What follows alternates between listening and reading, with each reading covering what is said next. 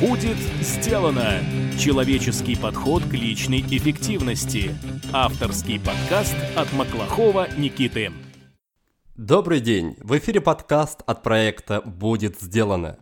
Программа для тех, кто хочет делать больше за меньшее время, а также жить и работать без стресса.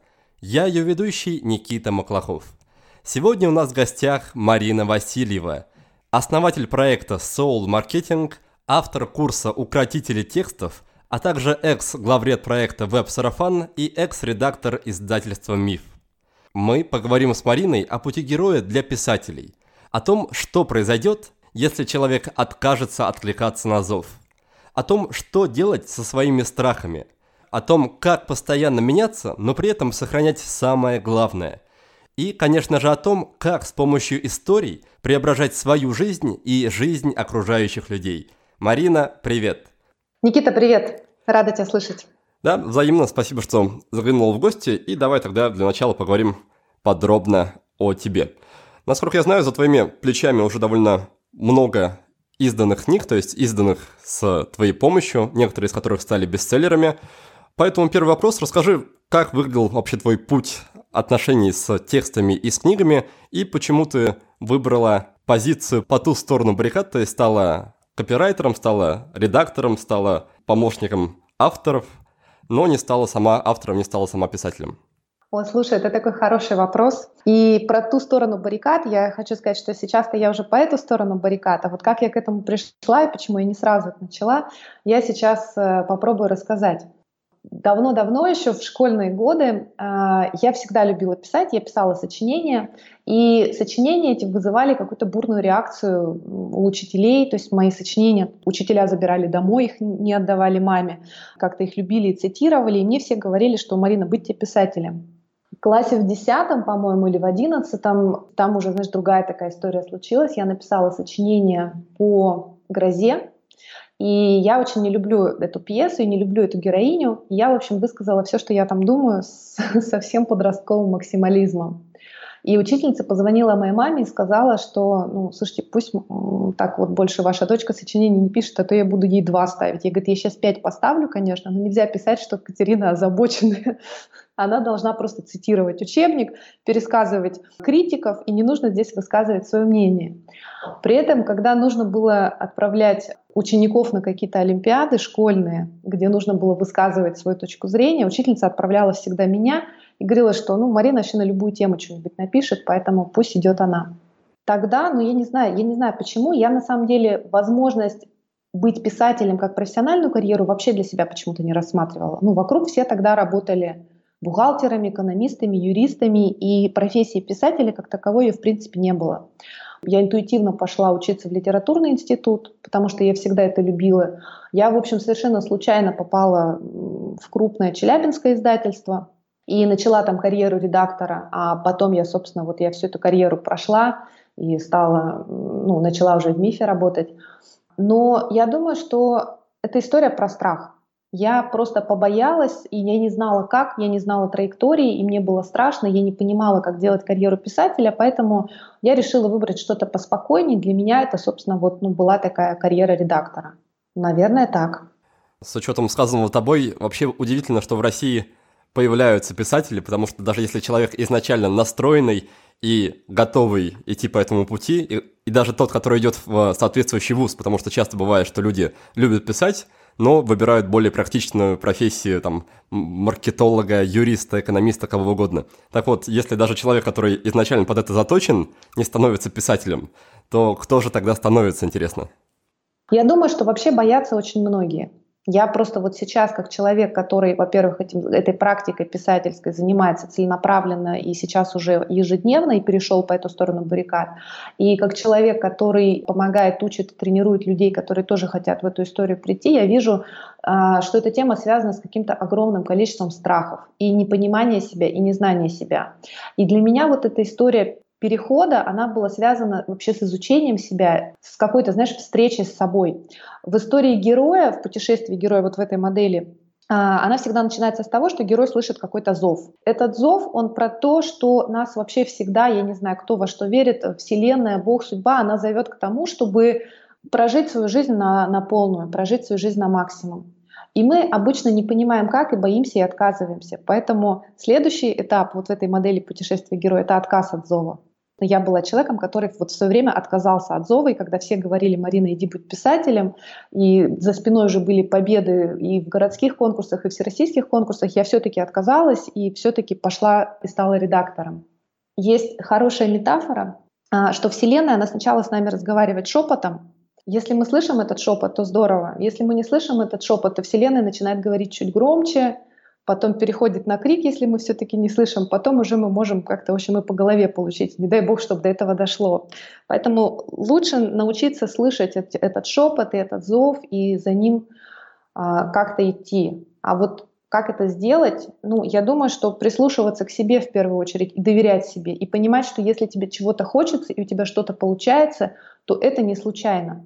Потому что я, с одной стороны, не верю в какое-то, вот, знаешь, призвание, которое там под звуки э, арфы и лир спускается к нам с неба, но я верю в то, что у каждого из нас есть какая-то зона, которая нам особенно интересна. Вот ты знаешь, есть в практиках такие вопросы, чем вы готовы заниматься, если вам за это не платят, или чем вы готовы заниматься, если у вас уже есть миллион долларов.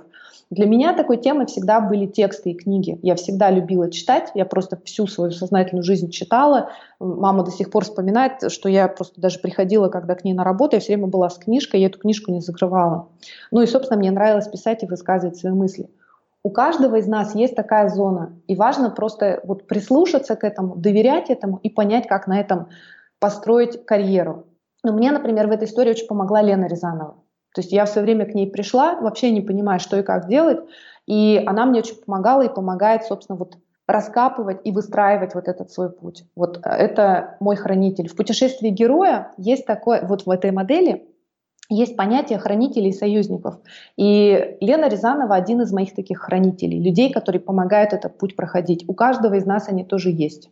Ладно, раз уж ты затронула тему пути героя, которую мы тоже очень часто, очень-очень часто вспоминаем а, в нашем подкасте. Расскажи, как он выглядел для тебя, через какие этапы ты прошла, в каких проектах, возможно, работала, и как ты сама для себя понимала, что пора с каким-то одним этапом завязывать и переходить на следующий, браться за, за какие-то новые задачи, за реализацию каких-то новых целей? Слушай, ну я в этом смысле авантюрист, и мне это помогает. Я всегда иду за интересом. Я иду в проект за интересом, я иду на человека, если он мне интересен, и я свою жизнь так выстраиваю. В моей жизни, наверное, был период, когда это было не совсем так, а когда мне нужно было воспитывать детей, передо мной стоял вот вопрос, собственно, что мне нужно там как-то детей кормить, а мне нужно работать, и это был такой самый длинный, наверное, стабильный период в моей жизни. А последние несколько лет я просто ищу то, что мне интересно, и для меня это такой очень важный критерий. Плюс я, в принципе, люблю новое. Наташа Бабаева, а, она недавно была у тебя в подкасте, она говорит про ченджеров и раннеров. А, я ченджер, то есть мне нужны какие-то новые процессы. Почему я ушла из книжного бизнеса? Я в книжном бизнесе дошла, ну, на мой взгляд, просто практически до абсолютной вершины. Я была в издательстве «Ман Иванов и Фербер» э, топ-менеджером вторым человеком после генерального директора. Почему я оттуда ушла? Потому что я в какой-то момент поняла, что я все эти процессы издательские знаю, и все вызовы, которые можно было в этой истории сделать, я сделала. То есть для меня одним из таких вызовов была книга с Федором Конюховым. Там с другими звездами я делала книгу с Андреем Бельжо, например, а, делала книгу с Владимиром Шахиджаняном. То есть мне удалось поработать со звездами, я поняла, что и это я тоже могу и умею. То есть я могу разглядеть идею проекта, я могу найти автора, я могу договориться с этим автором. Причем и Федор Конюхов не очень хотел делать книгу, ему это не нужно было, я эту идею продавала ему, его агенту. И Андрей Бельжо не очень хотел делать книгу, то есть у меня в этом смысле такой, знаешь, опыт переговорщика. И когда я поняла, что ну, вот, вот это я тоже могу. И, в принципе, издательский процесс это, ну, это технология, это достаточно понятная технология. Ты находишь идею, ты находишь автора, ты дальше выстраиваешь работу с этим автором по определенным этапам. Когда я поняла, что вот этот процесс я теперь знаю от и до, я поняла, что мне хочется чего-то еще. И вот в этот момент меня, кстати, потянуло в сторону интернет-маркетинга и потянуло в том числе потому, что, ну, наверное, я всегда хотела писать, И в книжном бизнесе ты же всегда работаешь с очень большой командой. Допустим, там я сделала проект с Федором Конюхом. Я действительно была таким продюсером, воодушевителем э, этого проекта. Но с другой стороны, со мной работали целая команда. То есть э, работает редактор, работает корректор, работает дизайнер. Там большую роль агент Федора Конюхова сыграл Татьяна. То есть это командная работа. А интернет-маркетинг — это, конечно, тоже командная работа, но э, здесь, мне кажется, больше возможностей выйти один на один. Для меня, например, было вызовом то, что ты пишешь какое-то письмо, ну вот как это было на веб-сарафане, и его читают Сначала в тот момент было 6 или 7 тысяч человек. И они его либо открывают, потому что им нравится заголовок, читают его, если оно им нравится, цитируют, если оно им нравится, или не цитируют, или не читают, или не открывают. И в этом смысле ты один на один. То есть ты уже здесь, тебя никто не прикроет, и ты сам понимаешь, чего ты стоишь. И вот я, собственно, за этим и пошла. С веб-сарафана я ушла тоже потому, что я в тот момент уже хорошо понимала, как делать рассылку, как писать тексты, как писать письма, которые люди читают, как делать статьи в блоге, как писать эти статьи самостоятельно, как помогать их писать авторам, как делать подкасты, как эти подкасты готовить и как готовить сценарий, как их упаковывать, чтобы их люди захотели послушать. Тут, наверное, вообще такая твоя тема.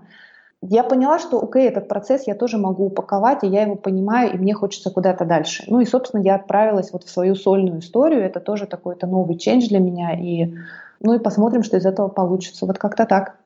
На твой взгляд, не является ли такой подход, подход ченджера, когда мы знакомимся с одним, с одним направлением, немножко погружаемся в него, потом переходим к следующему, не является ли это неким противопоставлением пути мастера, то есть когда человек берет одну тему и досконально изучает ее и становится там реально мастером, то есть не является вот эта вот э, концепция ченджеров э, неким таким перепрыгиванием по верхам и такое немножко поверхностное ознакомление с каждой темой? Слушай, ну смотри, если, наверное, а, из карьеры балерины переходить в карьеру хирурга или наоборот, то, ну, во-первых, это, конечно, невозможно, а во-вторых, это да, это может быть изучение темы по верхам. Но, понимаешь, я в своей истории разглядела сквозную тему и поняла, что насколько же, ну вот знаешь, как Стив Джобс говорил, что обернувшись назад, я понимаю, как точки соединяются в линии. И я понимаю, зачем я пошел учиться в школу каллиграфии. Казалось бы, какая-то школа каллиграфии, зачем? А сейчас мы знаем эти прекрасные айфоны и насколько там красивые шрифты, насколько там великолепный дизайн и насколько это все хочется облизать. То есть любовь Стива Джобса к дизайну и красоте, она проявлялась уже тогда, просто он ее не осознавал, не понимал, что с этим делать. Я же всю жизнь работаю с текстами и смыслами. Просто сначала я помогала это делать авторам, я помогала им вытаскивать эти смыслы, помогала создавать книги. Потом я начала этим заниматься сама, и по сути это одна большая история, в которой я эм, в разных сферах побывала, в разных областях, и я понимаю, насколько это важно и насколько это все работает одно на другое книга, например, книга, рассылка, посты в соцсетях, блог, это на самом деле это все про, про одно. То есть в основе всегда должен лежать ключевой сюжет, ключевой нарратив, ключевой смысл. И дальше это уже вопрос форматов. Со всеми этими форматами я поработала, и со многими этих форматов я поработала успешно. И это значит, что сейчас э, я, во-первых, понимаю это все как систему, я вижу эту систему. Э, тем людям, которые приходят ко мне со своими задачами, я с ними работаю именно с точки зрения системы, потому что я вообще не люблю, знаешь, такие хаотичные движения, мне очень нравится вид сверху. То есть у меня один из, из любимых моментов в моей жизни такой, знаешь, как это не место силы, а как это называть. То есть вот я когда была в Париже, поднялась на Эйфелеву башню, увидела Париж сверху, и меня вот эта картинка поразила. То есть я увидела, что я увидела не просто дом, не просто забор, не просто дерево или угол дома, как мы видим, когда мы идем по улице, там еще озабоченные своими проблемами. Я увидела это сверху как единый архитектурный замысел, как единое целое.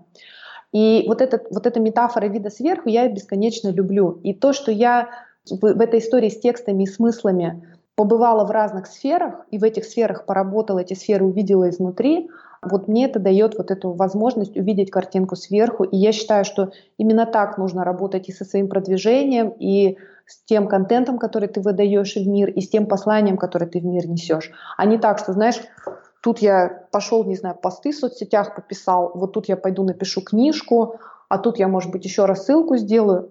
И это какие-то 15 сущностей, которые вообще очень плохо связаны между собой. Понимаешь, о чем я? Да, да, понимаю тебя. И раз уж ты затронул тему поездок и путешествий, давай поговорим немножко об этом. В частности, меня интересует твоя поездка в Лондон на мероприятие Тони Робинса. Хочется узнать, услышать твои впечатления, какие-то твои выводы, возможно, инсайты, ну и, конечно, пару каких-то практических техник, лайфхаков тоже было бы неплохо от тебя почерпнуть. Это была неожиданная очень история. Не планировала особо побывать на Тони Робинсе. А, смотри там, как было. Я ехала на Тони Робинса, на самом деле, с одной стороны, без очень больших ожиданий. Мы как раз накануне записывали подкаст с Радиславом Гандапасом, и он сказал, что Тони Робинс — это самая дорогая дискотека в моей жизни.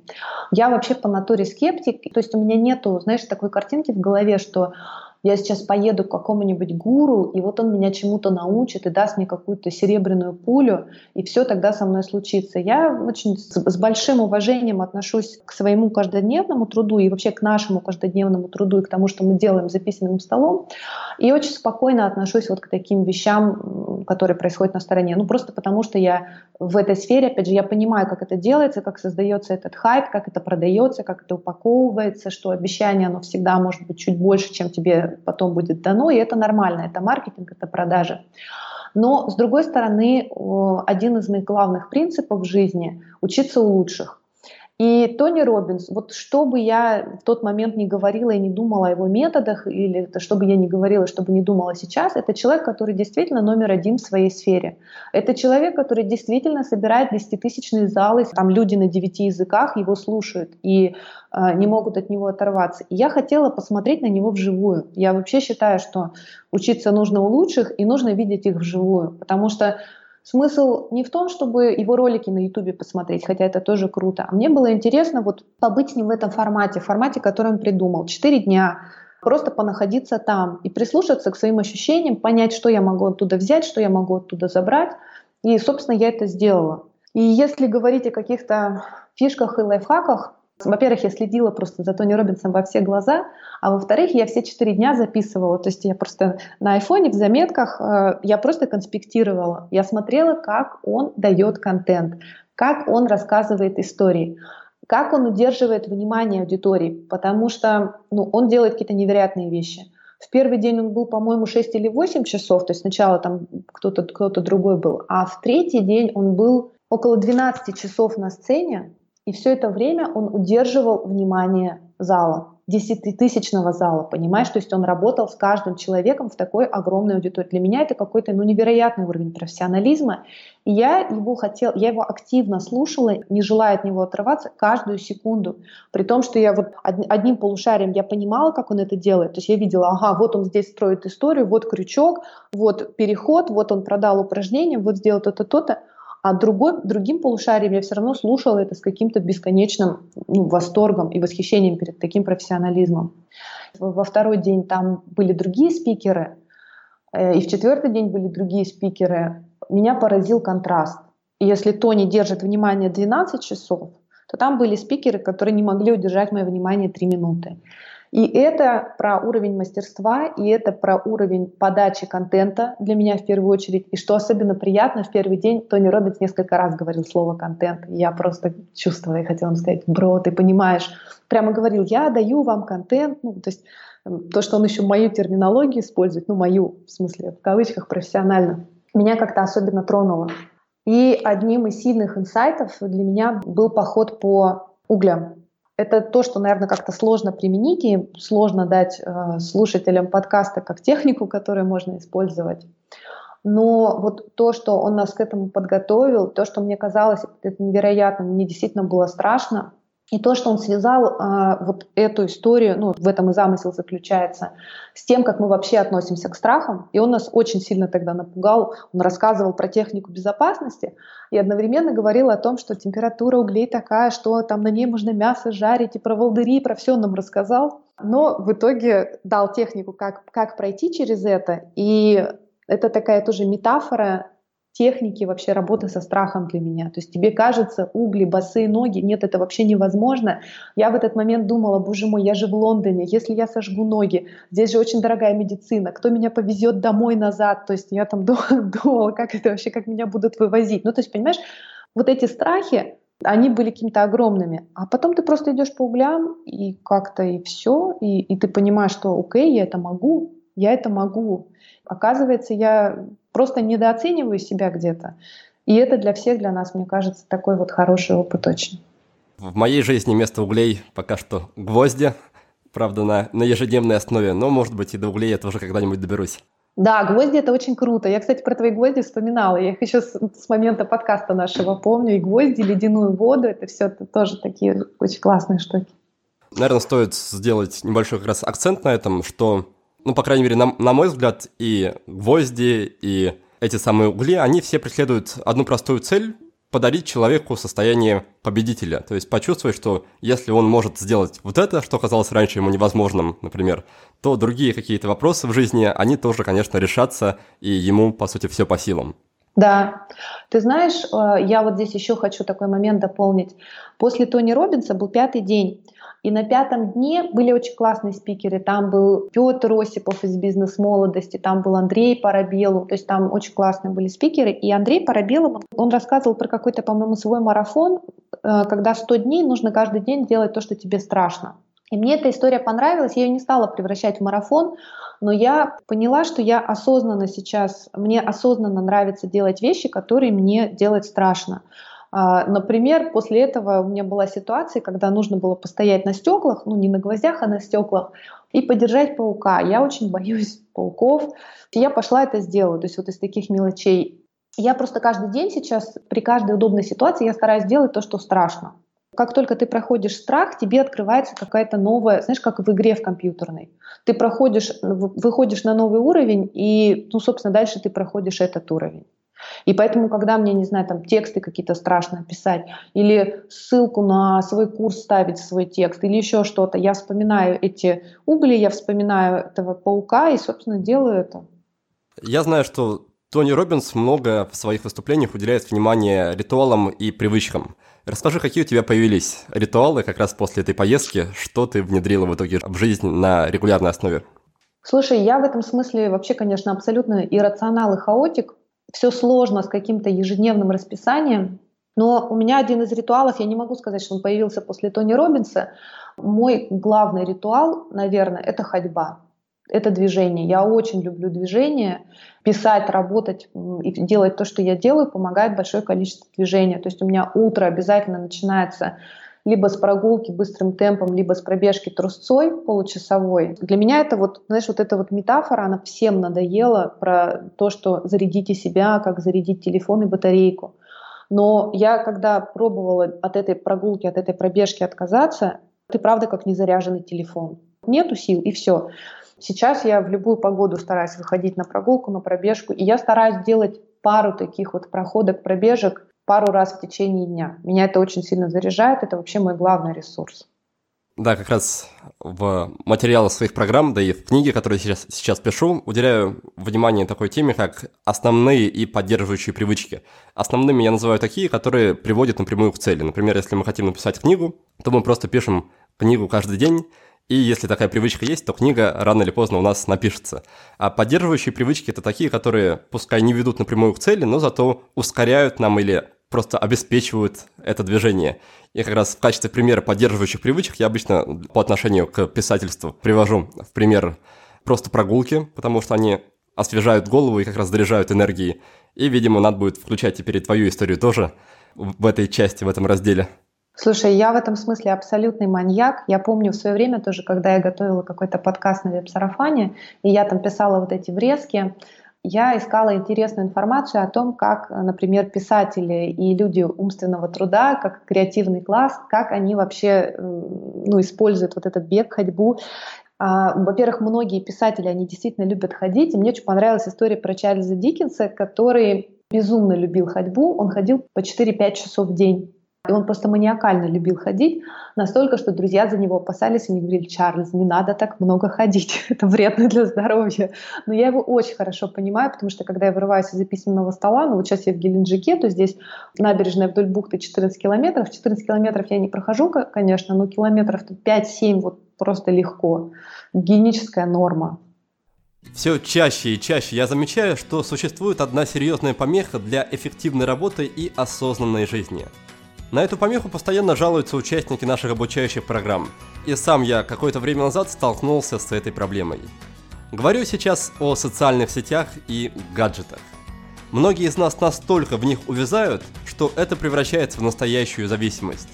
Постоянно тянет проверить лайки, полистать чьи-нибудь фотографии, почитать посты. В общем, делать много чего, кроме работы или других полезных вещей. А если открыть новостную ленту, то вообще можно залипнуть в ней надолго. Я предлагаю взять ситуацию под контроль и получить обратно то, что по праву принадлежит вам. Ваше время и ваше внимание. В воскресенье 25 марта в 10 утра я проведу специальный вебинар о том, как правильно и эффективно построить взаимодействие с социальными сетями и гаджетами. Вебинар будет в стиле нашего проекта «Будет сделано». Никакой воды, максимум пользы и практических рекомендаций. Готовился к нему я очень долго – провел челлендж на 50 дней, отобрал самые ценные идеи от гостей подкаста, а также взял наработки из своей технологии по работе с привычками. Потом разложил всю эту информацию по полочкам и получил стройный алгоритм, которым и хочу поделиться с вами. Так что приглашаю вас принять участие в вебинаре, чтобы этот инструмент под названием социальные сети начал приносить вам гораздо больше пользы, чем вреда. Оставить заявку на участие можно на нашем сайте willbedan.ru на специальной странице вебинара, который я назвал «Властелин соцсетей». До встречи! Чуть раньше ты говорила, что твоя жизнь стала немножко посвободнее полегче, когда исчезла необходимость а, заботиться о детях и воспитывать их. И я думаю, мало кто из наших слушателей могут догадаться, сколько у тебя вообще детей, сколько им лет и так далее. Вот давай поговорим немножко про это. Расскажи, как выглядела твоя жизнь, когда еще была такая необходимость заниматься детьми, и что изменилось сейчас, и как ты организовывала свою жизнь и работу тогда, и как ты это делаешь сейчас? У меня четверо детей прекрасных, которых я очень люблю. Сейчас дети, конечно, стали старше. А то, что ты сказал, что раньше я их воспитывала, сейчас нет, так, наверное, нельзя сказать, потому что, ну, во-первых, связь с детьми — это на всю жизнь. То, что я делаю сейчас, я делаю во многом ради своих детей, как это ни странно. Ты знаешь, я подумала, что вот был период, когда лучшее, что я могла дать своим детям, это, ну, собственно, позаботиться о их э, физическом благополучии, о том, чтобы им было хорошо, о том, чтобы дать им ну, образование, воспитание. Причем в нашей жизни всегда очень большую роль играли, собственно, истории, о которых мы сегодня говорим. Я этого не замечала, это было естественно для меня. У меня сын занимается сейчас, э, оба старших сына, они занимаются историческим фехтованием. Э, сын говорит мне, говорит, мам, это потому, что в детстве мы смотрели правильные мультики, а мы тогда, знаешь, то есть у нас была специальная коллекция мультфильмов, я это все отбирала для них вручную, там был мультик какой-то, знаешь, «Лебеди не прядвы», то есть они мне, вот это был причем период, когда все смотрели покемонов, и вот это безумие. У нас был телевизор, но мои дети телевизор не смотрели никогда от слова совсем, в том смысле, что они не смотрели телеканалы. То есть у нас был телевизор, у нас был такой, знаешь, видеомагнитофон старинный. А, я туда вставляла кассеты, кассеты эти покупала, и мы, собственно, смотрели «Лебеди не прядов», «Сказку о царе Салтане», все, вся информация, все истории, все мультики, все книги, которые попадали к моим детям, они проходили очень жесткий мой фильтр. Дети этого, конечно, тогда не замечали. Я это тоже делала неосознанно. То есть я просто на интуитивном уровне выбирала для них то, что мне самой казалось здоровым, правильным, красивым. Мы без конца читали книги. Я всегда читала им книги, я всегда рассказывала им истории, и вот это проросло. У меня все дети очень любят читать. А то, что я делаю сейчас, я сказала уже в начале, и звучит это как-то, знаешь, немножко пафосно, что каждый человек, он может либо прожить жизнь в каких-то компромиссах из серии «я хожу на нелюбимую работу, живу в нелюбимом городе», и вот это почему-то терплю. И таких историй в нашей культуре множество, они вокруг. Я помню, мы как-то летели в Грецию отдыхать, и вот мы летим в самолете, и вокруг меня сидят люди, которые летят в Грецию, мужчины и женщины, семейные пары. И они сидят в самолете и ругаются друг на друга пилят друг друга и едят друг другу мозг. И у меня был такой диссонанс в тот момент. Я думаю, боже, зачем люди, вы потратили 100 тысяч или 200 тысяч, вы летите в прекрасную страну, вы сидите едите друг другу мозг. Зачем вообще такое делать? Можно же жить так, как нравится. И я хочу сама эту историю пройти, и я хочу детям вот эту модель отдать, чтобы они поняли, что жить можно так, как нравится, быть мастером в том, в чем ты хочешь, развиваться в этом, и, собственно, как говорят Петр Осипов и Михаил Дашкиев, Сделай сначала свою жизнь такой, как тебе нравится, а потом научи других. Вот, собственно, ну, для меня это очень такой классный образ про то вообще, как, как развиваться и про то, зачем я это делаю. Расскажи, пожалуйста, как ты применяешь этот принцип по поводу «делай того, что нравится» в своей жизни? Как это проявляется в, например, в работе, в отношениях с людьми, в выборе места для жизни, в чем-то еще? Поделись этим. Слушай, ну, во-первых, я, в принципе, берусь за те проекты, которые мне интересны. Я все время пришла на веб-сарафан, потому что мне очень понравилась э, вакансия, и мне был очень интересен этот проект. То есть вот я просто искала то, от чего у меня внутри загорается лампочка. И я на тот момент это нашла. То есть, когда я за что-то берусь, я смотрю вот, собственно, эту лампочку, загорелась она или нет. Когда ко мне приходят люди сейчас в работу, люди, которых я консультирую, я смотрю, загорается лампочка или нет. И здесь есть еще, знаешь, один такой интересный эффект. Чем лучше ты разбираешься сам с собой, чем четче ты это транслируешь в мир, тем более правильные люди к тебе приходят. Я смотрю сейчас на свой первый поток на курсе укротителей текстов, я смотрю на тех людей, которые приходят ко мне в мастер-группу, и я вижу, насколько мы близки. Есть такое правило хорошее, бери в клиентов тех, у кого ты хочешь чему-то научиться. А, Фрэнк Керн, это американский инфобизнесмен, он в одном из своих выступлений рассказывал э, такую историю про то, что когда-то он делал бизнес, был несчастен, и когда он видел своих клиентов, он перебегал на другую сторону улицы, потому что, ну, видимо, там как-то ему было стыдно, нечего было им, им сказать, и он не мог выполнить свои обязательства. И он понял, что он так жить не хочет, сделал все для того, чтобы эта жизнь изменилась. И он говорит, сейчас, когда я вижу своего, своего клиента на другой стороне улицы, я просто бегу к нему, чтобы его обнять. Вот у меня сейчас так, то есть у меня клиенты, которыми я бесконечно восхищаюсь, я не люблю слово клиенты, я иногда просто людей, которые меня учатся, называю авторами, и не знаю, как еще какое слово придумать. Как ты своих учеников называешь, скажи, пожалуйста. У меня до сих пор не появилось устоявшегося выражения Привычка ну, внедрятелей. Вот, я в рассылке э, зову сейчас э, своих читателей сторис-хантеры охотники за историями. Мне вот этот образ очень нравится. То есть я, да, я придумываю что-то такое, потому что слово клиенты кажется мне очень холодным, но при этом как-то нужно объяснить, о ком идет речь. То есть это люди, которые приходят ко мне, чтобы я помогла им решать те задачи, которые у меня сейчас получается для себя решать. И ты знаешь, я понимаю, что если лампочка не горит, если тебе с человеком плохо, если ты понимаешь, что вы какие-то очень разные, это такая большая громкая сирена про то, чтобы не браться за этот проект. Это просто не твой проект. Ты просто высадишь силы, просто высадишь энергию, в итоге все будут недовольны. Ну, опять история про то, чтобы лучше слышать себя. И вот, ну, то есть это какая-то такая эзотерика, и я не очень люблю про это говорить. Я в этом смысле человек очень как раз прагматичный, системный, результативный. Но я заметила это еще в книгах. У меня были проекты, когда вот я сразу вижу, и лампочка загорается, я понимаю, что это нужно делать. И с автором мы очень быстро находим общий язык, контакт. Работа над книгой идет как по маслу. Это даже не работа, непонятно, почему мне вообще за это деньги платят. Это одно сплошное удовольствие. И потом получается бестселлер. А бывают проекты, естественно, ну как в жизни, то есть приходит автор, и вот он работать не хочет, тебе с ним не очень хорошо, и каждая, каждая ваша встреча с ним — это головная боль, и ты как бы все время идешь через преодоление, ты как бы думаешь, ну соберись тряпка, возьми себя в руки, и вы друг друга, в общем, все время как бы так, ну не получаете удовольствия друг от друга, вы друг друга мучаете. Книга потом очень плохо продается. Пока я не убедилась в этом примерно, знаешь, там на 20 или 30 проектах, я боялась какие-то выводы делать. Но потом я это увидела и поняла, что, ну окей, значит, это просто сигнал. И этот сигнал нужно вовремя расслышать. А не идет ли это в разрез с тем, что буквально 20 минут назад ты говорил о том, что многие книги, в том числе бестселлеры, ты, по сути, выбивала из авторов, то есть гонялась за ними, заставляла их писать и так далее?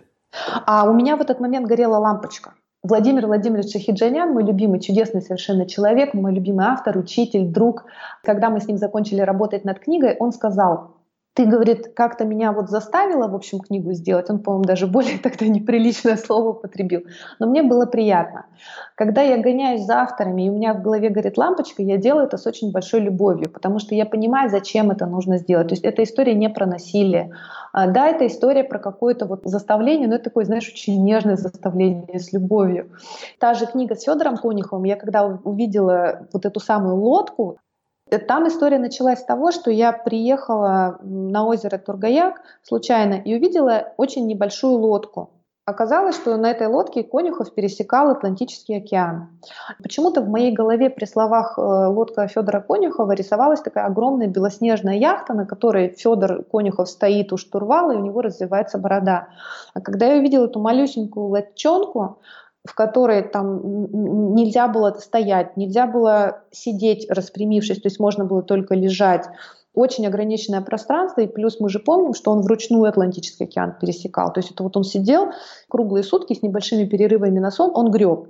И когда я увидела, что подвиг — это не про то, чтобы плыть с развивающейся бородой на яхте, а подвиг это про то, когда ты сидишь и вот так вот 12 э, часов в день и больше ты гребешь, вот просто гребешь, просто делаешь вот это действие. Я поняла, как, какое огромное мужество, какая сила духа для этого нужна, и, и подумала, что мне очень интересно посмотреть, как этот человек устроен, познакомиться с ним ближе. Ну и в силу профдеформации для меня лучший способ это сделать – это сделать книгу.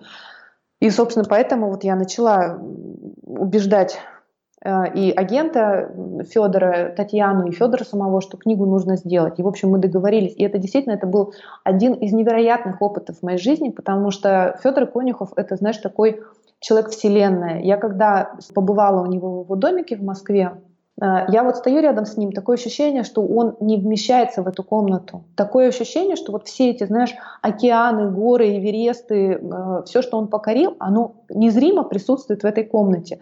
То есть на самом деле трудно. Он в каком-то смысле инопланетянин. То есть вот с ним даже немножко трудно общаться, потому что он вот как инопланетянин и как человек, который все эти горы и пространство носит с собой. Но может быть, ты слышишь, с каким восхищением я об этом говорю, и вот это вот восхищение и э, вот эта огромная благодарность этому человеку за один из, из уроков, который мне преподал. То есть вот Федор Конюхов то, что делает, он говорит, я делаю для, для того, чтобы показать человеку границы возможного. И я понимаю, что вот эти слова, они мне очень близки. Я, конечно, не хожу на Северный полюс и на Южный полюс, и на Эверест я не забираюсь. Но вот то, что я делаю, я, я делаю для того, чтобы показать э, себе и другим, что вообще может человек, знаешь, что может сделать женщина. Вот.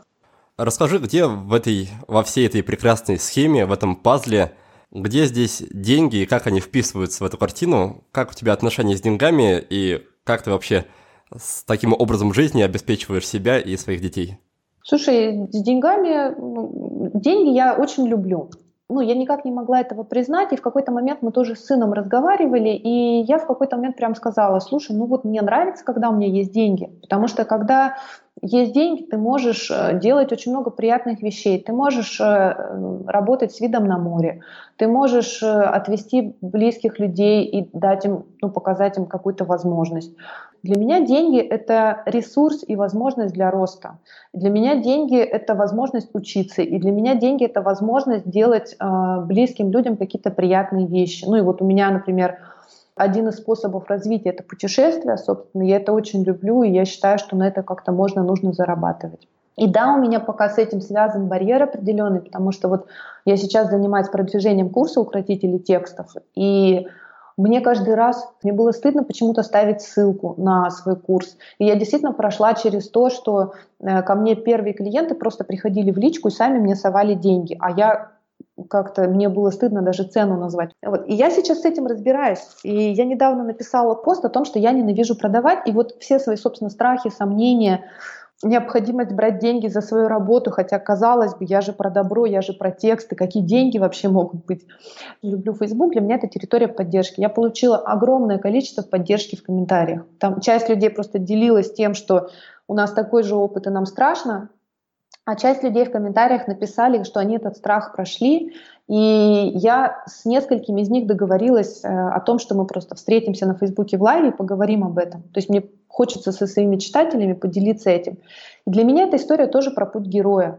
Я понимаю, что люди, которых я учу писать тексты, это предприниматели, это люди, которые какую-то свою практику продают, психологи, юристы, и им важно научиться продавать себя для того, чтобы они могли и дальше делать то дело, в котором они хороши, и помогать людям. Недостаточно просто научиться писать тексты, им нужно еще вот с этим разобраться, научиться продвигать, продавать себя и свои услуги.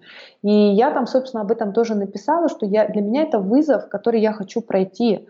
В одном из комментариев мне девушка написала, что такие очень теплые слова, и она написала, Марина, научитесь этому, пожалуйста, и научите нас. И это вот то, что сейчас мне помогает двигаться вперед.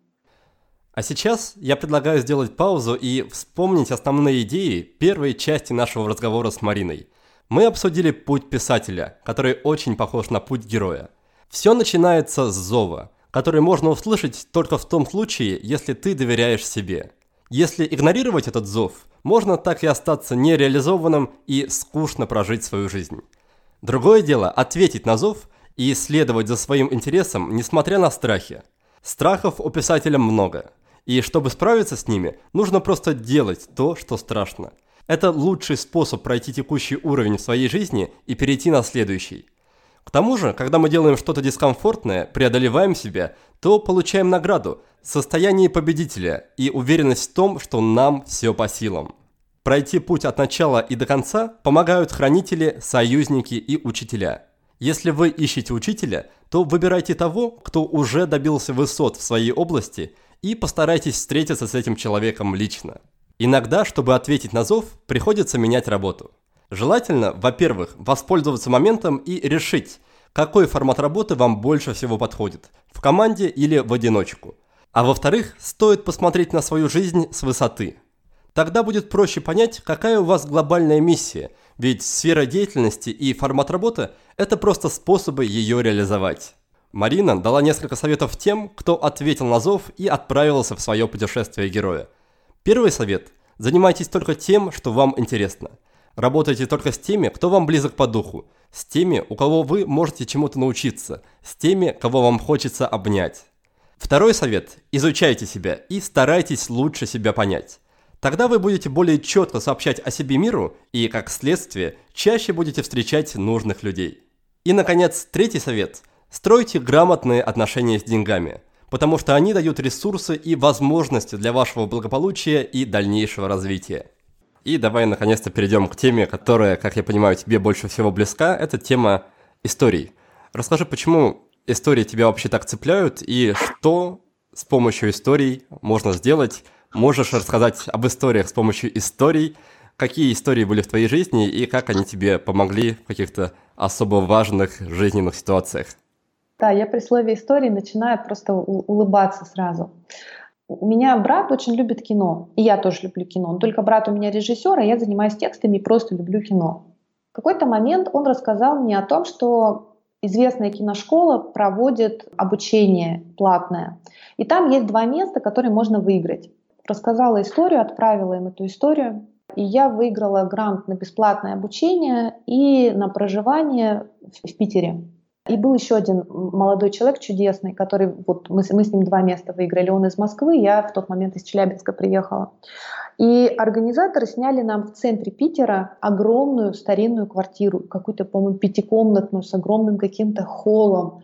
Я стою в Питере в этой квартире, распаковываю вещи и понимаю, что я написала вот эту историю, ну, наверное, за час вот она вот таким образом материализовалась в пространстве, что вот сейчас я нахожусь в этом чудесном месте с этими чудесными людьми. Мы до сих пор вот с ребятами с того курса дружим. Это был какой-то прекрасный, потрясающий опыт, за который я очень благодарна организаторам до сих пор. И я поняла, что вот история так работает мне захотелось, знаешь, как это еще больше, еще осознаннее этим дальше заниматься. Но дело на самом деле даже не в, не, не в какой-то, наверное, выгоде, а в том, что история это просто волшебная вещь, которая как-то помогает соединять людей.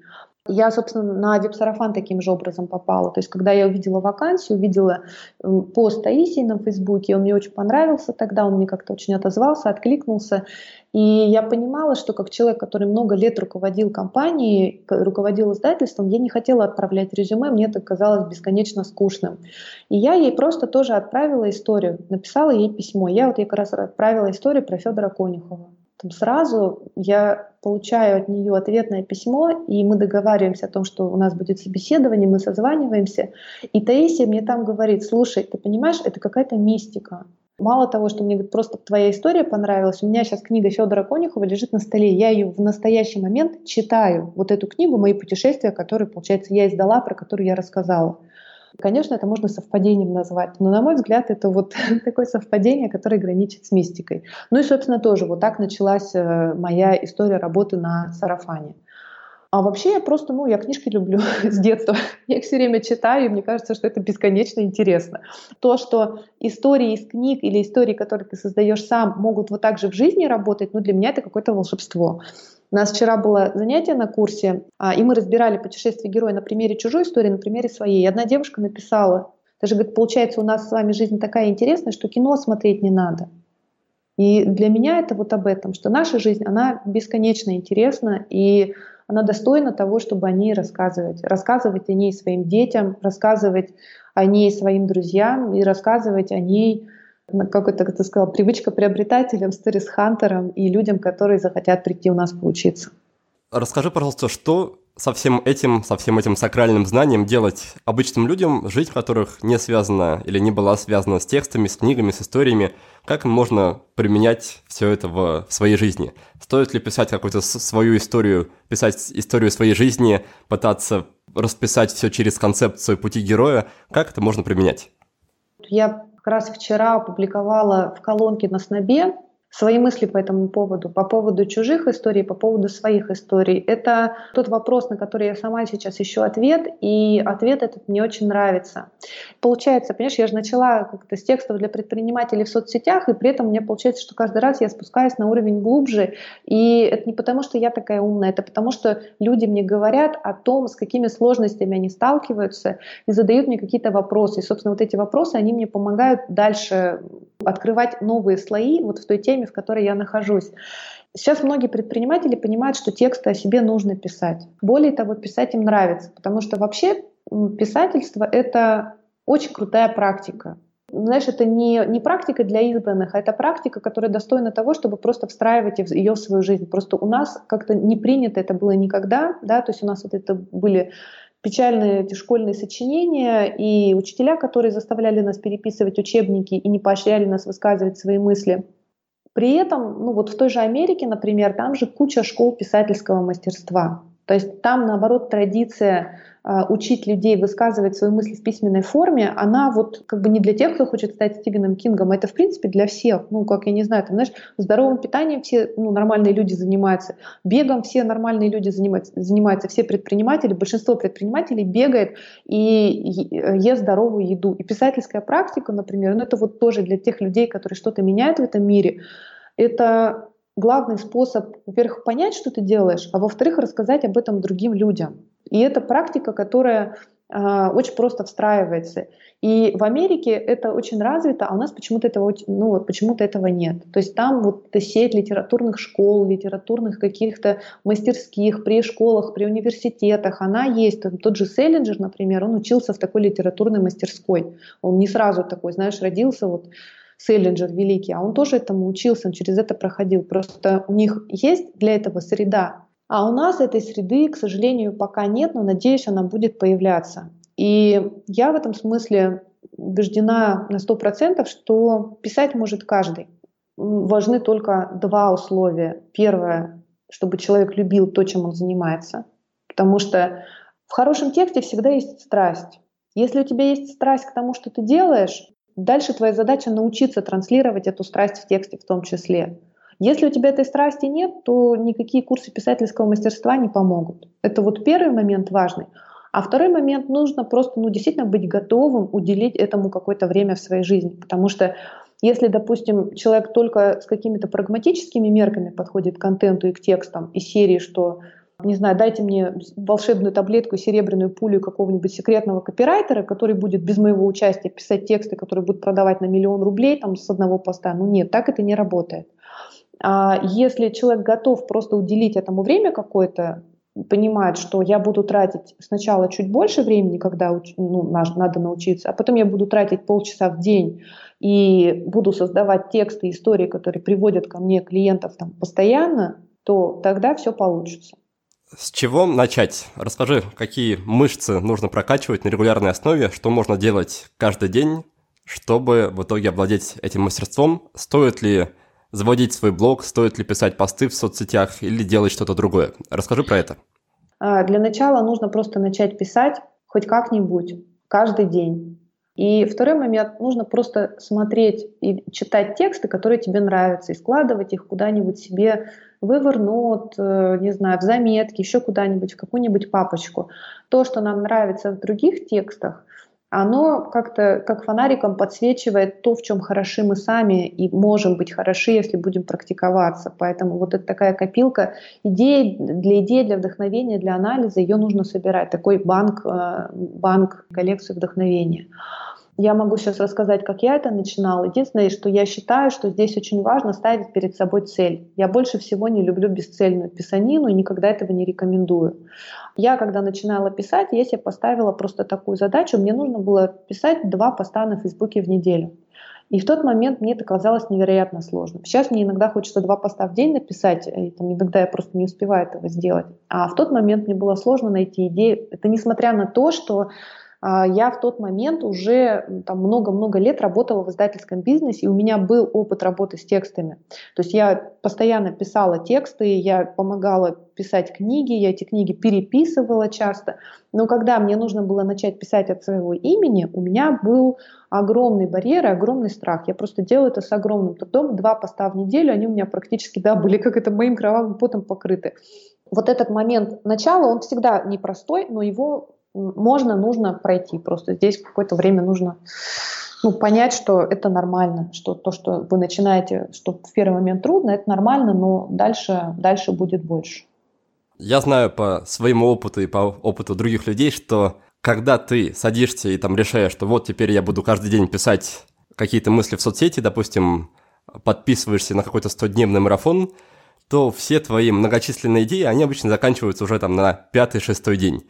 Так вот, расскажи, о чем писать, когда обо всем вроде уже написал, когда новых мыслей нет? Стоит ли начинать как-то жить интересно, чтобы было о чем интересно писать?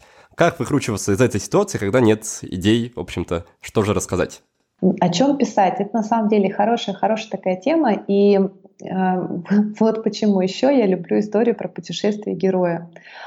Потому что если ты себе делаешь какой-то линейный список тем из серии, ну не знаю, там, почему нужны полезные привычки, как завести полезные привычки, у кого из великих людей есть полезные привычки, ну примерно так, да, то этот список, он действительно, ну, он, с одной стороны, он, я тоже, кстати, не думаю, что он когда-нибудь закончится, потому что будут появляться новые вопросы, будут появляться вопросы читателей, и все время можно писать об этом.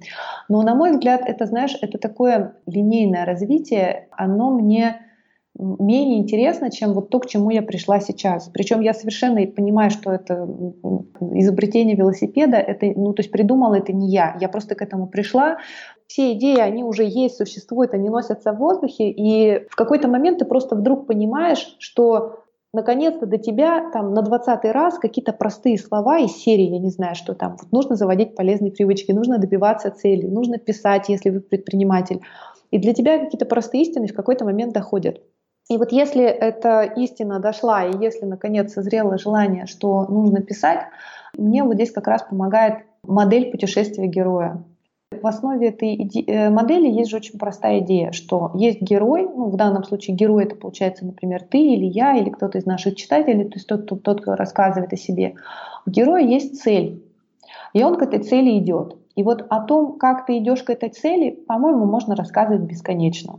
О том, что у тебя получается на этом пути, о том, что у тебя не получается на этом пути, о том, кто тебе помогает, о том, кто тебе мешает и так далее. То есть и вот здесь это вообще, по-моему, бесконечная история. Здесь я даже не вижу каких-то, знаешь, возможностей возникнуть кризису, о чем писать. Каждый же день что-то происходит. Переходим к нашему традиционному конкурсу «Книга за отзыв». И сегодня мы, как обычно, разыграем сразу две крутые книги. Напомню правила. Есть два варианта участия. Первый – написать пост о подкасте во Вконтакте, Фейсбуке или в Инстаграме. Второй способ – оставить отзыв на странице подкаста в iTunes. Переходим к призам. Сегодня они предоставлены нашими друзьями из издательства «Миф». Первый приз – это книга Елены Рязановой под названием «Никогда-нибудь».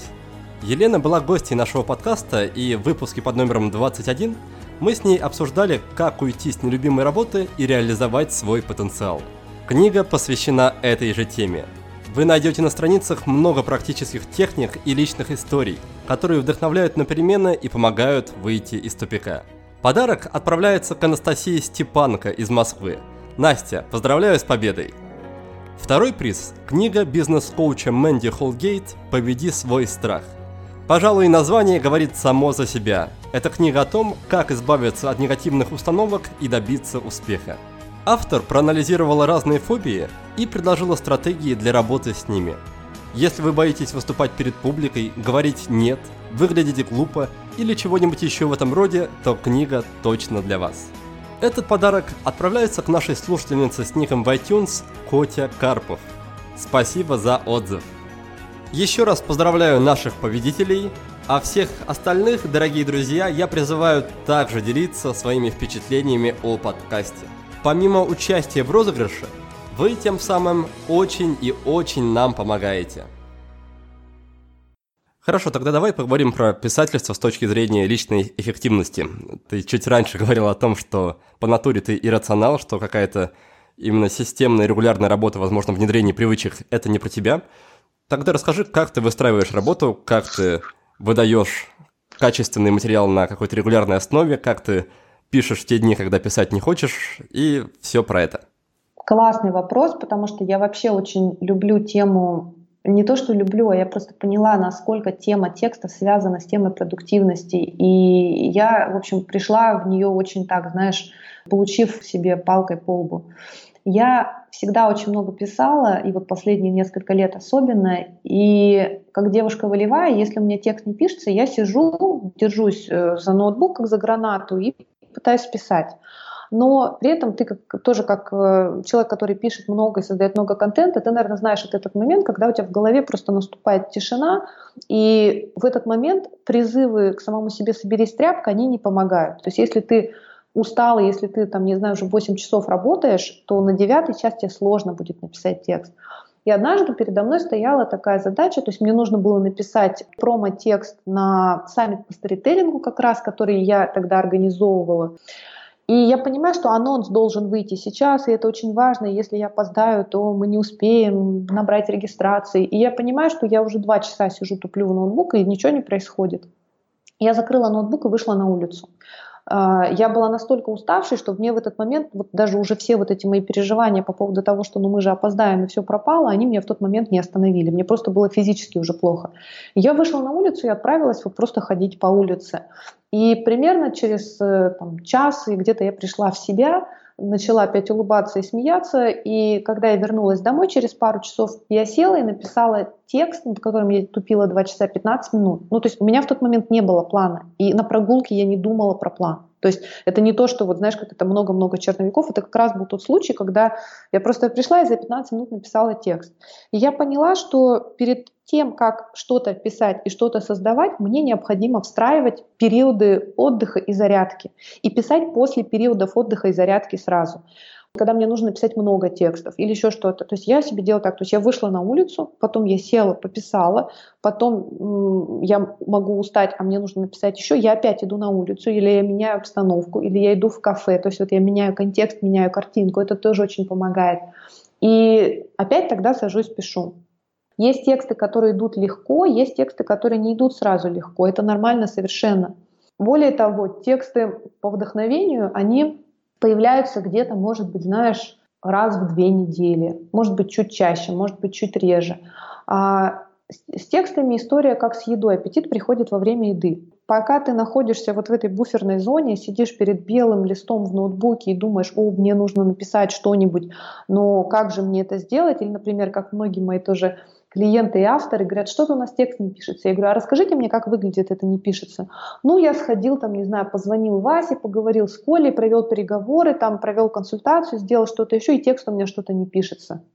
Ну, если не сесть в машину, ее не завести, неудивительно, что она не поедет. С текстами то же самое. То есть вот это нужно сесть и начать писать, причем с того, что я не знаю, э, не знаю, как написать текст, и потом продолжать дальше. То есть нужно вот этот лист бумаги заморать, нужно на нем что-то оставить, чтобы он перестал быть белым.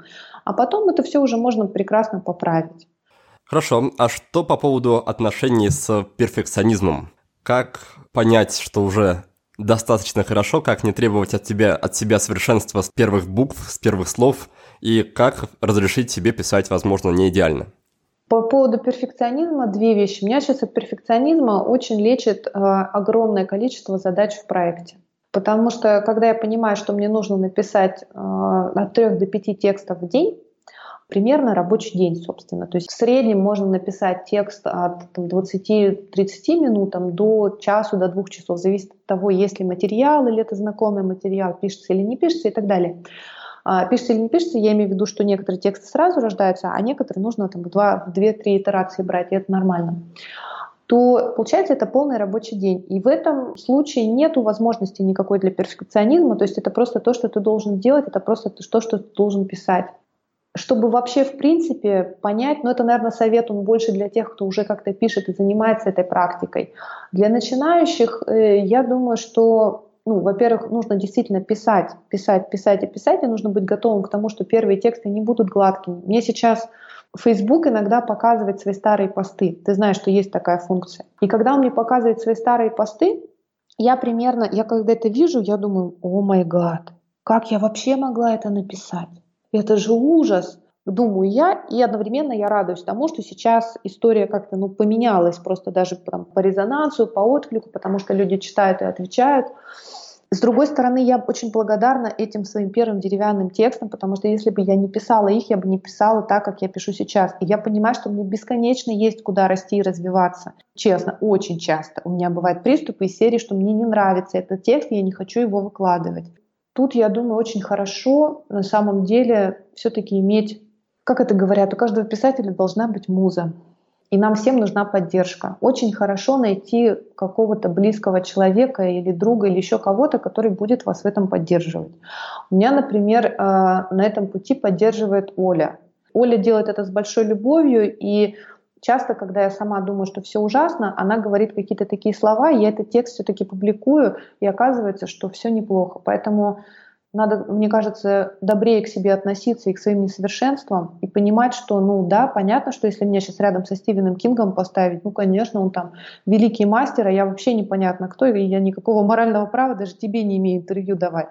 Но это тот путь, который я иду, тот путь, на котором я сейчас нахожусь. И единственное, что я могу сделать, просто не останавливаться и просто идти дальше. Как, на твой взгляд, вообще научиться корректно давать обратную связь творческим людям? Ну, наверное, простейший бытовой пример, что кто-то родной, возможно, сын, муж, друг приносит нам на оценку, допустим, стихотворение, которое он написал, или рассказ.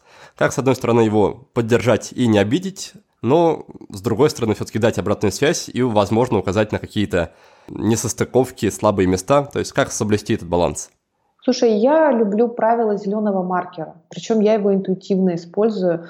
Я никогда не ругаю человека, я ему показываю, что он сделал хорошо, обращая его внимание на это, потому что а, в каждом тексте есть сильные стороны. У каждого автора есть сильные стороны. У всех авторов они разные. Бесполезно пытаться всех причесать под одну гребенку, под один какой-то шаблон, под один какой-то шаблон продающего поста. А, поэтому задача просто вот выявить вот эти сильные стороны и развивать их, а слабые моменты какие-то убирать. И если я, например, критикую, ну не критикую, а разбираю текст, мне нравится разбирать текст, мне вообще нравится вот эта метафора, разбирать и собирать текст, как сказал мой друг, который занимается бизнес-процессами, ты, говорит, относишься к тексту как, бизнес-процесс, как я к бизнес-процессу. Разбираешь, видишь, где не работает и собираешь. Ну, то есть такой вот образ автомеханика. И поэтому я, когда текст разбираю, я использую этот принцип зеленого маркера. Я показываю, что вот это хорошо, это нужно усилить, это нужно вытащить, это твои сильные стороны. А люди очень часто не видят свои сильные стороны. Это вот просто правда. То есть ну, большинство людей приходят ко мне в состоянии, что ой, я ничего не знаю, я ничего не могу, мне ничего не получается. А я-то со стороны вижу, и я все время тоже говорю, ребят, ну, как бы я не просто ваш добрый учитель, я продюсер за большим опытом работы и с большим бэкграундом. Поэтому если я вам говорю, что это хорошо, то просто как бы поверьте, что это хорошо, и не тратьте больше на рефлексию по этому поводу никаких сомнений. А вот тоже нужно усилить, улучшить и дособрать, ну, я опять же тоже на это обращаю внимание, и дальше человек уже просто видит свой текст. Не как что-то великое, хорошее или наоборот что-то плохое и ужасное, а он видит текст как механизм, и в этом механизме есть уже много чего, с чем можно работать, на чем можно ехать, и видит, что, допустим, окей, ну не знаю, шины мне, например, нужно поменять. Ну и он спокойно идет и меняет эти шины. Когда заходит речь о эффективности творческих людей, то на сцену обязательно выходит тема состояния потока. Расскажи, какие у тебя с ней отношения, какие у тебя есть, возможно, ритуалы, правила, принципы, которые тебе позволяют побыстрее и почаще попадать в состояние потока? Слушай, ну вот у меня самый любимый способ – это работать над энерго- и интеллектуально емкими задачами после зарядки. А, после зарядки я имею в виду, что для меня это вот может быть прогулка по набережной, какое-то движение, еще что-то. Понятно, что если я работала 8 часов, устала, и я сажусь и говорю себе «пиши, пиши», у меня это может не сработать. То есть мне, а чтобы это сработало, мне нужно чуть-чуть вот так переключиться, вдохнуть, выдохнуть, просто посмотреть на небо, просто посмотреть э, на море, и тогда работает все легче. Я, например, в последнее время поняла, что я очень люблю работать в кафе под музыку ну вот у меня как-то очень хорошо получается. Мне нравится вот это новое пространство, новая картинка вокруг, что ходят, шевелятся какие-то люди, они что-то делают, что-то разговаривают. Я немножко наблюдаю за ними со стороны и работаю, пишу. То есть мне вот эта история очень нравится. Я поняла, что, ну, оказывается, для меня вот это работает. Но, опять же, смотри, я считаю, что нету никаких э, там каких-то абсолютных универсальных методов, и я все время говорю, никогда не слушайте меня.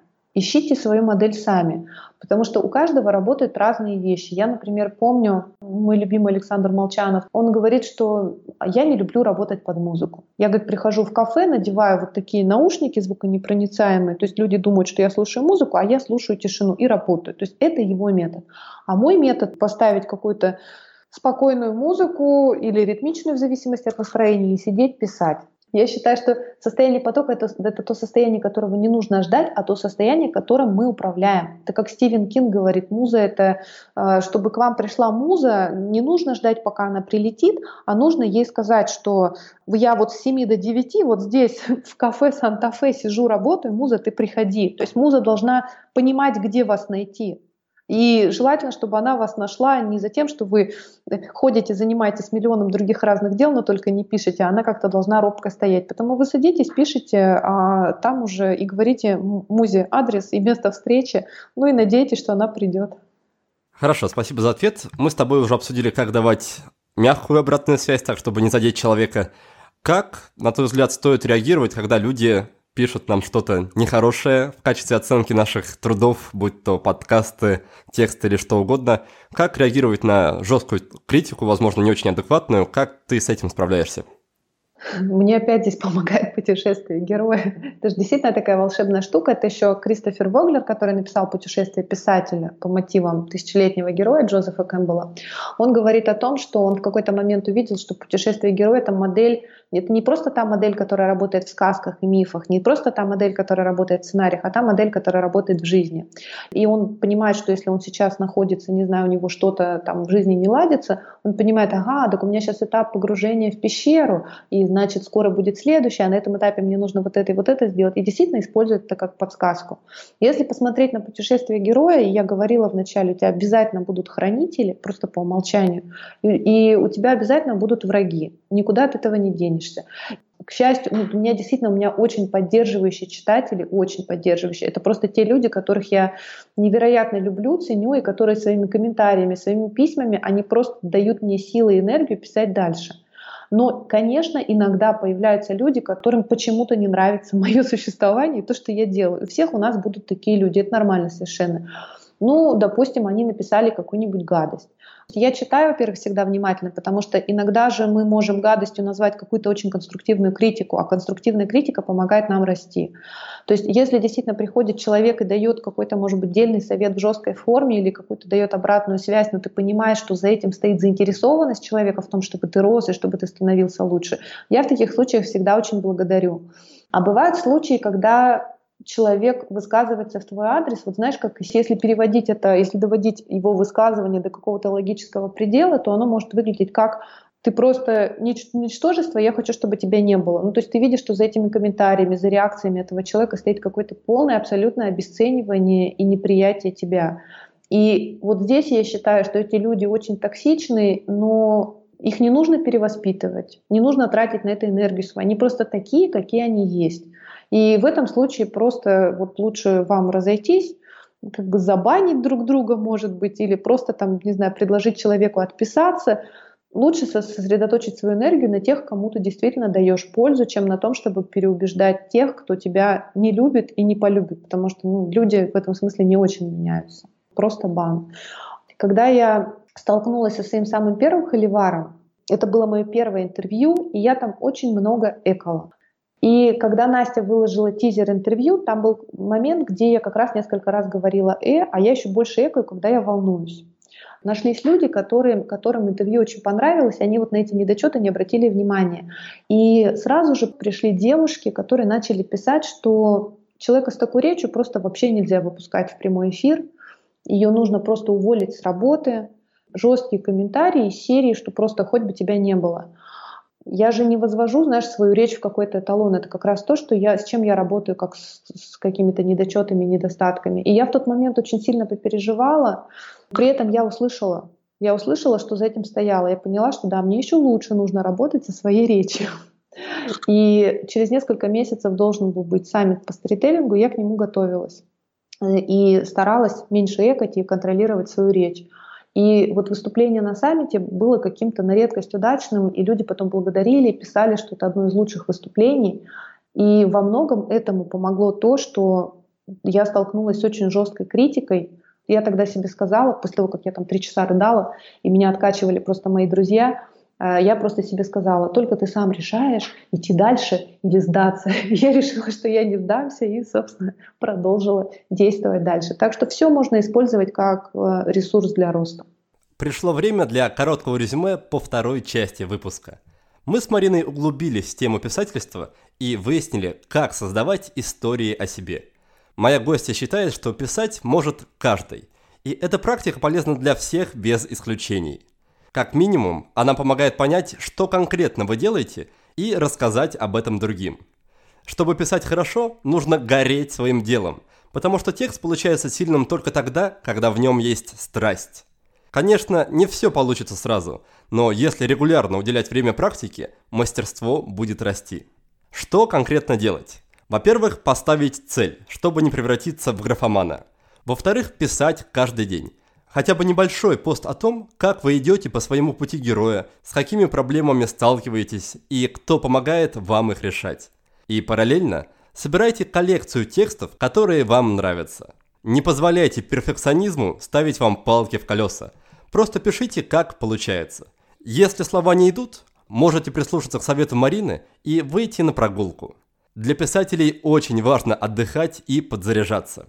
Экспериментируйте с местом. Попробуйте писать в кафе или в библиотеке. Каждый автор должен сам определить, в каких условиях для него проще всего попасть в состояние потока. Главное не ждать музу, а погрузиться в работу – и тогда вдохновение обязательно придет. Писателю очень нужна поддержка, поэтому найдите такого человека, который будет одобрять то, что вы пишете, и давать конструктивную обратную связь. Идеально, если такой человек будет использовать принцип зеленого маркера, то есть показывать сильные стороны вашего творчества. Но стоит заранее приготовиться и к тому, что критика крайне редко бывает приятной. В любом случае, обратная связь – это еще одна возможность прокачать свой навык. А если критик начнет хамить и переходить на личности, просто отправьте его в бан. Хорошо, тогда давай постепенно переходить к нашей финальной заключительной традиционной рубрике. Рубрика, как обычно, как и раньше, называется «Пять в одном». Первый вопрос касается книги, такой книги, которую ты или перечитываешь чаще других, или даришь другим людям чаще других, или книга, которая как-то тебя изменила, повлияла на тебя. А, у меня есть две любимых книги. Это книга Стивена Кинга «Как писать книги». Я ее очень люблю и очень люблю ее за ту страсть, с которой Стивен Кинг говорит о писательском мастерстве. Она мне как-то очень близка этим. И я люблю книгу Рэя Брэдбери «Дзен в искусстве написания книг». То есть если, допустим, рекомендовать какую-то книгу э, вот для того, чтобы прокачать свою творческую мышцу, мышцу, я бы посоветовала именно ее, потому что она сочетает в себе и какие-то описания креативных технологий. И там есть очень много воздуха, пространства, ну, вдохновения. Второй пункт касается привычки, которой ты многим обязана, от которой ты никогда ни за что не откажешься. Слушай, ну у меня это привычка ходить. Я в этом смысле как э, акула, я вообще не могу физически без движения. Когда я долго сижу, мне просто нужно встать и походить. Когда я долго сижу за компьютером, мне нужно выйти на улицу, в пространство и походить. Вот это, это просто движение, это ходьба. Я хожу с шагомером, я в какой-то момент обнаружила, и себе это не ставила как задачу, я заметила, что количество шагов напрямую связано с моим настроением. То есть 2000 шагов у меня плохое настроение, 10 тысяч шагов я, ну так, окей, нормально, все хорошо, а 15-20 тысяч шагов – это состояние эйфории, состояние очень близкое к счастью. То есть вот такую закономерность я себя обнаружила ну, совершенно случайно, просто фиксируя количество шагов. Это ходьба. Третий пункт, он про инструмент, что-то, что помогает тебе в жизни или в работе, делает жизнь или работу легче и веселее. Мой самый любимый гаджет – это браслет Mi Band. Я вообще спокойно к гаджетам отношусь, но вот шагомер – это главный гаджет, с которым я никогда не расстаюсь. Дальше будет речь идти про вопрос, который ты бы посоветовал задавать людям, самим себе, если они хотят прийти к каким-то переменам в своей жизни. Мне в свое время помог вопрос, который я подслушала в подкасте у Лены Клишиной. Она там говорит о том, что она в момент поиска искала, задавала себе вопрос Клишины, чего ты хочешь. Он очень простой. Этот вопрос, а, Марина, чего ты хочешь, я себе его постоянно задаю. И, на мой взгляд, это сам, самое важное. И если возвращаться к текстам, к тому, о чем мы говорили сегодня, ну это опять же это то, что помогает жить так, как тебе нравится, и найти свой путь по-настоящему. Потому что я считаю, что его можно через желание найти в первую очередь. И через понимание того, чего ты хочешь. И напоследок пятый пункт, он про фильм. Бесконечно люблю кино. Для меня это какой-то постоянный источник вдохновения. А, один из моих любимейших режиссеров это Кристофер Нолан. И если ты знаешь, наверное, это самый коммерчески успешный режиссер. А, ну, то есть на каждый вложенный доллар среди всех режиссеров он приносит самое большое количество долларов. Мне нравится в его фильмах, с одной стороны, глубина бесконечная, потому что вот все его фильмы, что «Темный рыцарь», что «Начало», что «Интерстеллар», в них есть такая глубина и многослойность. А с другой стороны, это коммерчески успешные проекты, кассовые, ну, собственно, вот самый коммерчески успешный режиссер. И это, наверное, да, это, наверное, самый мой любимый режиссер, и мне очень вот хотелось бы, хотелось бы в чем-то быть на него похожей, сочетать глубину и вот такое признание, э, и признание, и коммерческий успех. Отлично, тогда напоследок мы оставляем нашим гостям немножко времени, буквально полминутки на том, чтобы они могли рассказать слушателям, где они, то есть слушатели, могут поучаствовать в каких-то мероприятиях, которые организуют гости, или просто где они могут следить за тем, как и что делают наши гости.